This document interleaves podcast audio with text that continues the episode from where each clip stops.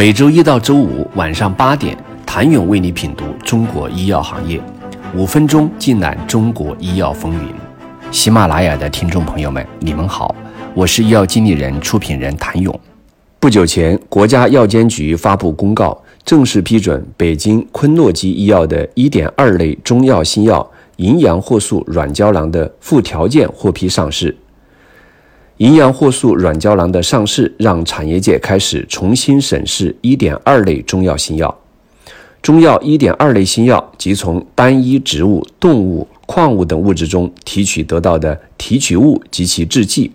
此定义使得新药在研发时，似乎既可以按中药进行，也可以按化药思路开展。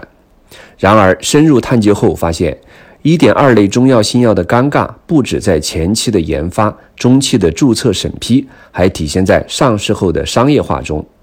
我国药品注册分类及技术要求经历了七版修订，其中一点二类中药新药的类别演进可谓因势利导，顺中医药发展而为。相较于二零零七年版《药品注册管理办法》，目前执行的中药注册分类做出了较大调整。将此前一类中药未在国内上市销售的从植物、动物、矿物等物质中提取的有效成分，单一成分含量占提取物百分之九十以上及其制剂和五类中药未在国内上市销售的从植物、动物、矿物等物质中提取的有效部位，有效部位占提取物的百分之五十及其制剂。演变成现在的一点二类中药新药，从单一植物、动物、矿物等物质中提取得到的提取物及其制剂。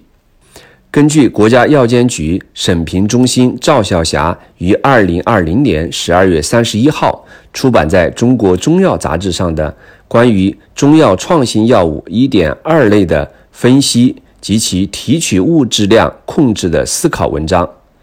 中药新药注册分类的调整体现了两个重要方向：一是调整临床价值导向，鼓励中药创新研制；二是不再仅以物质基础作为划分类别的依据。现药品注册管理办法二零二零年版淡化原注册分类管理中有效成分和有效部位含量要求，而是强调临床价值导向。且必须是经过系统研究后明确有效成分、成分群的提取物，而不是仅以传统提取方法制备的药用物质。中国中医科学院李连达曾提出，传统中药的研究是从临床到实验室，再回到临床，而现代中药是指在传统医学或现代医学的理论指导下。经过采用现代科学的理论方法手段研制的新药，更重视发现创新，更重视与国际水平同步发展，应强调临床前的基础研究。该观点很好地阐述了中药复方制剂与一点二类创新中药不同的研发路径。因此，业内人士表示，有效成分是否有经过化学合成、结构改造？被业界人士认为是区分一点二类中药新药与化药的核心关键因素。营养货素软胶囊的核心成分为从传统中药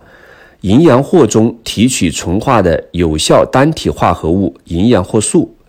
用于治疗晚期肝癌。正在上市审批阶段的仁孚医药的广金钱草总黄酮胶囊也是中药一点二类新药。该药通过在广金钱草单位中药材中分离纯化广金钱草总黄酮部位，将有效部位组方研制开发成中药制剂，主要用于防治尿路结石。该新药有望成为泌尿系统疾病中中药市场首个一类新药，也将成为仁孚医药的首个中药一类新药。康源药业的泽泻降脂胶囊。也为中药创新药一点二类，目前尚处于临床试验阶段，获批数量较少、业内企业研发投入较少的一点二类新药，是研发难、获批难的中药新药钉子户，还是未来中药创新药走向世界的黑马？请你明天接着收听。谢谢您的收听。想了解更多最新鲜的行业资讯、市场动态、政策分析，请扫描二维码或添加医药经理人微信公众号“医药经理人”——医药行业的新闻与资源中心。我是谭勇，明天见。